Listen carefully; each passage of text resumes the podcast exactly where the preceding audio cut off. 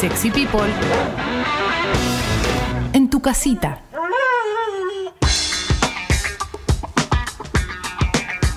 Bueno, bueno, bueno. Recordad que todos los contenidos de Sexy People van a Sexy People Podcast en Spotify, ¿eh? Y si querés escuchar los programas completos, te los podés descargar de congo.fm. ¿eh? De ahí de congo.fm te podés descargar lo que quieras. Vamos a, comenzar con el resumen de noticias. ¿eh? Vamos a arrancar con el número con el que normalmente arrancamos, que va variando. En esta mañana se confirmaron 23 muertes nuevas. Por coronavirus. Ayer habían sido 121, creo, si mal, si mal no recuerdo. Eh, por coronavirus ya son 3.082 las personas fallecidas en nuestro país. Arranco con la tapa de la Nación. mm, Y tiene bien grande una nota que dice Albertismo sin sello.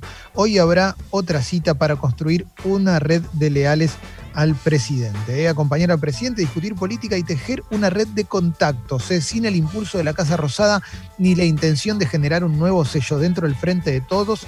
Una treintena de dirigentes del oficialismo que reivindican el liderazgo de Alberto Fernández va a hacer una reunión vía Zoom hoy para conversar sobre lo que viene. Esto dice la nota firmada por Gabriel Sued en la tapa de La Nación. Mm, eh.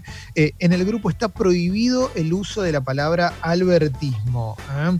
Lo cierto es que el encuentro virtual es un paso más en el proceso de articulación de un espacio dentro del oficialismo que reivindica la jefatura política del presidente.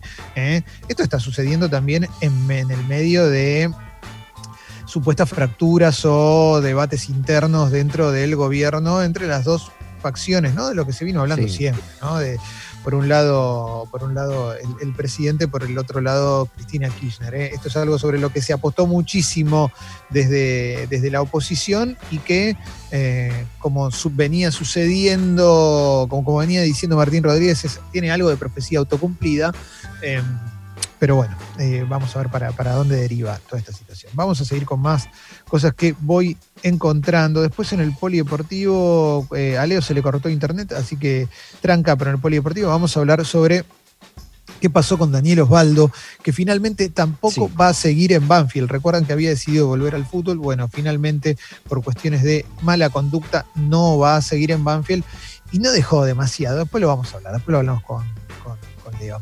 En Italia, fugas masivas de migrantes en cuarentena desataron un caos en Sicilia. ¿Mm?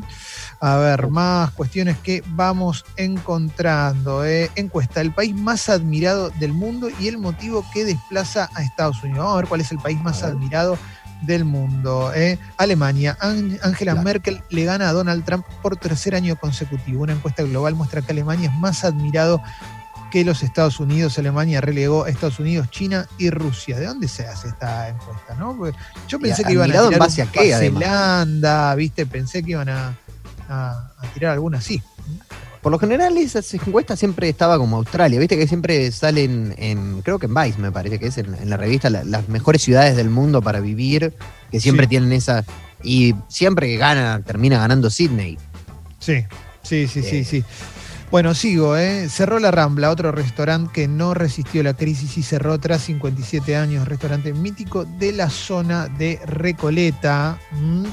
Eh, finalmente cerró ahí, por ejemplo, había ido Robert Duval en algún momento, muchos personajes Mirá. de la cultura, Silvino Campo, Adolfo Biel Casares, Graciela Alfano también, Jorge Asís, Robert Duval, Ricardo Darín, algunos de sus clientes famosos en los 57 años en los que estuvo en la esquina de Posadas y Ayacucho. No pudieron, no pudieron eh, seguir sosteniendo eh, por los impuestos, por los sueldos, por, por todo. ¿eh? La verdad es que por, por toda esta situación es, es tristísimo, loco. Es tristísimo. Duro momento para, para el sector gastronómico, más que nada, ¿no? La estaban pasando muy mal. Sí, sí, sí, sí, sí. La verdad es que, la verdad es que sí, ¿eh? Estoy viendo a ver qué, qué más dijo. Sin poder generar dinero, los empleados aceptaron el pago del 75% del salario, acordado con el gremio gastronómico. La ATP del Estado cubría el 50%, pero la acumulación de deuda impidió al dueño hacerse cargo del 25% restante de cada salario. ¿eh? Además, además, para los empleados, eh, otra cosa que sucedía era que no podían recibir propinas, porque Claro. claro, no, no tienen a quién atender. Entonces ahí también se complicó y terminó cerrando y ya son un montón los lugares que están cerrando de- por, por culpa de, de esta situación. Bueno, sigo, sigo con más cosas. Eh, la OMS advierte que el coronavirus es una gran ola y no una pandemia estacional. Mm, Mamita. Eh, mientras tanto seguimos en esta situación. A ver, vamos con más. Voy a ir ahora a la etapa de minuto uno. El gobierno negó suba de impuestos. Aseguró que busca extender la baja del IVA al 10% a todas las leches. ¿eh? Sí, Advirtió ayer- hoy Daniel Goyan, si se disparan mucho los casos en agosto, el sistema va a saturar. Vamos a abrir eh, esta noticia. ¿eh? Esto lo dijo el ministro de Salud de la provincia de Buenos Aires. Advirtió sobre un colapso del sector sanitario para mediados de agosto. Bueno, eh, Sí. a ver, sigo, sigo con más cosas que voy encontrando por la tapa de los medios en este momento. ¿eh? En este momento. Estoy en minuto uno. A seis meses de declarar la emergencia por el coronavirus, la OMS insiste en que los contagios se están acelerando. ¿eh? El intendente Florencio Varela está aislado, su secretario de gobierno se contagió de coronavirus. ¿Mm? Sigo con más cuestiones. El conmovedor mensaje de Liz Italiani tras la, tras la muerte de la Floppy murió su asistente y amiga. ¿eh? Eh, murió por, por una leucemia que le habían detectado. Esto generó, obviamente, una, una eh, catarata de mensajes de famosos eh, de, de- banca a Liz Italiani. ¿eh? En Mar del Plata reabren los comercios en shoppings y se amplían los horarios de la gastronomía. Mientras tanto, en la ciudad de Buenos Aires se mantiene la duplicación de casos y la ciudad ya piensa en abrir más actividades en agosto. Em, a ver, más cosas, más cosas que voy encontrando. Todavía estoy en minuto uno, ahora vamos a salir y vamos a ir a otros lugares. Ricardo Darín cocinó para personas en situación de calle. Mm, No sé si vieron esto, pero eh, Darín junto a su esposa, junto a Florencia Vaz, formaron parte de la campaña Cocina Solidaria. eh. Cocinaron guiso y lo repartieron en viandas. Mm, Bien, bien. Esto Bien, y está. De. Perdón. Perdón. Y agrego esto, eh, me parece buenísimo, que también hay un montón de ollas populares que la gente puede también colaborar, participar, eh, en todos lados, eh, absolutamente en todos lados. Para eso es muy importante el laburo que han hecho tanto las entidades que, que- que se dedican históricamente a esto como los clubes de barrio, ¿no? Clubes. que se sumaron muchísimo y están en una movida desde hace varios meses muy importante, que la verdad que eh, es, es- es el lado más lindo de todo esto, la gente que, que, tiene un, minuto para dedicarle al otro que, lo está necesitando.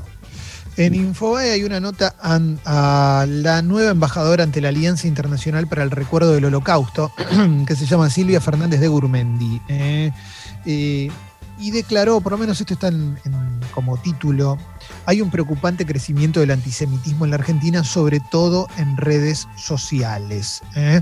Esto es una declaración que forma parte de eh, la entrevista que le hicieron y también hay una infografía eh, con la distribución territorial de las denuncias. ¿eh? El 68% son en la ciudad de Buenos Aires, 21% en otras provincias, 11% en, la, en el Gran Buenos Aires.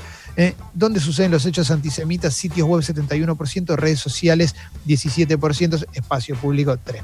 Obviamente, espacio público eh, siempre va a ser mucho menor que en el online. El espacio de las denuncias 90% online, 10% offline. Yo tengo la sensación de que, eh, si bien esto tiene entidad fuerte por sí, por sí mismo, probablemente forme parte también de esta, de esta nueva idea que hay ahora eh, de rebeldía de la derecha, de salir a provocar y a tirar cualquier barrabasada eh, contra cualquier minoría que, se, que, que venga. Vieron que hay como una, como una nueva tendencia, una nueva oleada de discriminación, de racismo, todo disfrazado también como de especie de nueva derecha y demás, como todo junto. Bueno, eh, no creo que esté aislado de esta situación también, no creo que esté aislado de esta situación, más la impunidad que te pueden dar las redes, ¿no? Porque eh, eh, claramente eh, no hay consecuencia casi nunca, es muy difícil que haya una consecuencia. Bueno, sigo con más cosas que voy encontrando por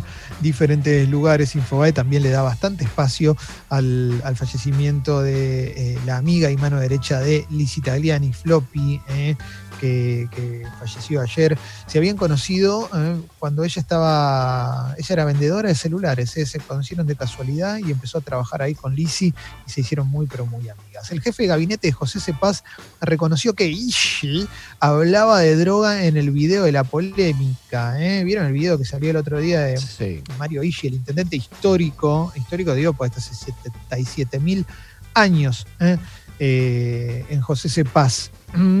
Y había dicho algo así como te tengo que cubrir cuando, cuando vendés falopa en ambulancias, una cosa así fue lo que dijo. Ahora no me acuerdo exactamente cuál eh, fue, fue, fue la palabra. Después dijo, yo estaba hablando de ribotril, Alplax, esas cosas que Claro. se utilizan para dormir. Y ahora, ahora el jefe de gabinete eh, dijo, nadie minimiza nada y falopa sí es droga.